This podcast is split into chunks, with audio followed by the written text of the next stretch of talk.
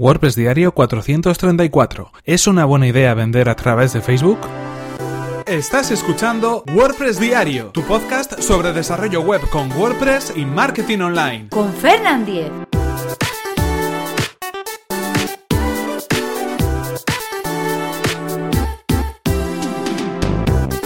Hola, ¿qué tal? Hoy es jueves 22 de marzo de 2018 y comenzamos con un nuevo episodio de WordPress Diario donde vamos a hablar acerca de vender a través de Facebook y concretamente vamos a dar salida a una de las preguntas que nos hacía en este caso James a través del correo electrónico. ¿Es conveniente? ¿Es una buena idea vender a través de Facebook? Lo veremos en unos segundos, pero antes anunciaros el nuevo patrocinador de este podcast que es Witopi, un servicio de hosting especializado en WordPress donde vamos a poder alojar nuestros proyectos de manera eficiente y totalmente segura.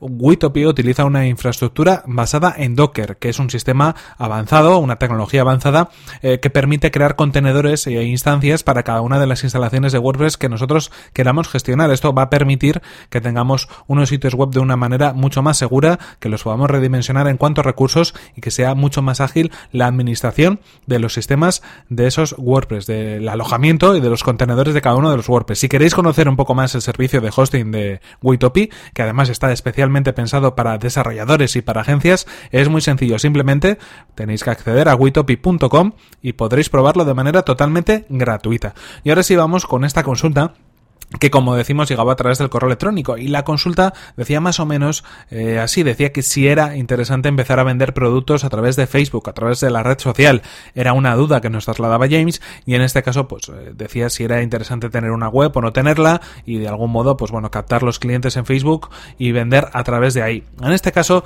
eh, la respuesta para mí es clara, nuestra estrategia en Internet, nuestra estrategia de contenidos, nuestra estrategia de ventas si es que queremos vender productos tiene que estar siempre centrada en nuestra web, en la web con nuestro dominio, en la web que nosotros gestionamos y alojamos. Eso es el mejor de los escenarios, porque al final nosotros somos eh, propietarios de ese contenido, gestionamos ese contenido que está en esa web, vamos a poder hacer lo que queramos con ese sitio web y si está creado con WordPress mejor que mejor porque vamos a tener una libertad total para poder escalar nuestro sitio web, para poder eh, ampliar el proyecto, para poder implementar nuevas funcionalidades si las necesitamos, algo que si utilizamos otras plataformas, da igual Facebook o cualquier otra red social, va a estar siempre limitado a lo que esa plataforma en concreto nos permite hacer. Así que si pensamos a largo plazo, las limitaciones que tenemos a través de redes sociales en cuanto a contenido y en cuanto a venta de productos son muchísimas. Además, en ese sentido, cuando estamos trabajando con una plataforma de terceros, y en este caso da igual la red social de la que estemos hablando, siempre vamos a estar limitados por las políticas y condiciones que pueda tener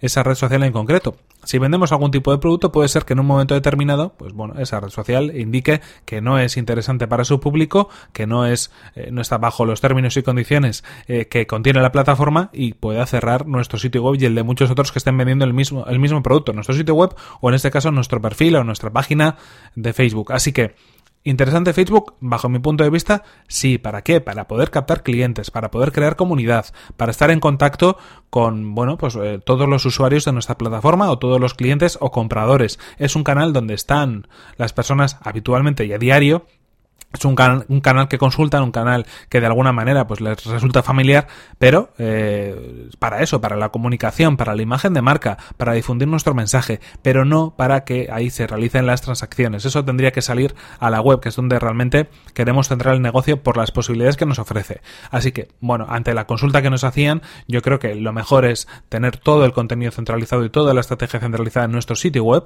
y, en este caso, si es un e-commerce, en nuestro e-commerce, y utilizar las herramientas que tenemos a nuestra disposición para poder potenciar que eh, bueno pues todo el tráfico se dirija ahí que al final las ventas se conviertan en la página web. Hablamos de redes sociales hablamos de newsletters hablamos también de trabajo presencial o trabajo de comunicación en cualquier otro ámbito. Cualquier tipo de publicidad cualquier tipo de difusión cualquier tipo de contenido que vaya orientado a ese producto en concreto o a esa página de producto en concreto que queremos potenciar. Así que bueno espero que de alguna manera con este, este episodio de hoy, eh, que como ya sabéis todos los jueves se dedica a contestar preguntas, hayamos podido solucionar esta duda o este escenario que nos planteaba eh, James en su correo electrónico. Y en cualquier caso, si tenéis más consultas o más preguntas o más sugerencias, ya sabéis que podéis contactar conmigo para hacerme llegar ese mensaje, esa consulta y bueno, que la podamos contestar eh, bien en privado o bien a través del propio episodio del podcast. En cualquier caso, esto ha sido todo por hoy. Aquí se nos acaba el tiempo y aquí terminamos este episodio 434 de WordPress Diario, que sabéis que podéis encontrar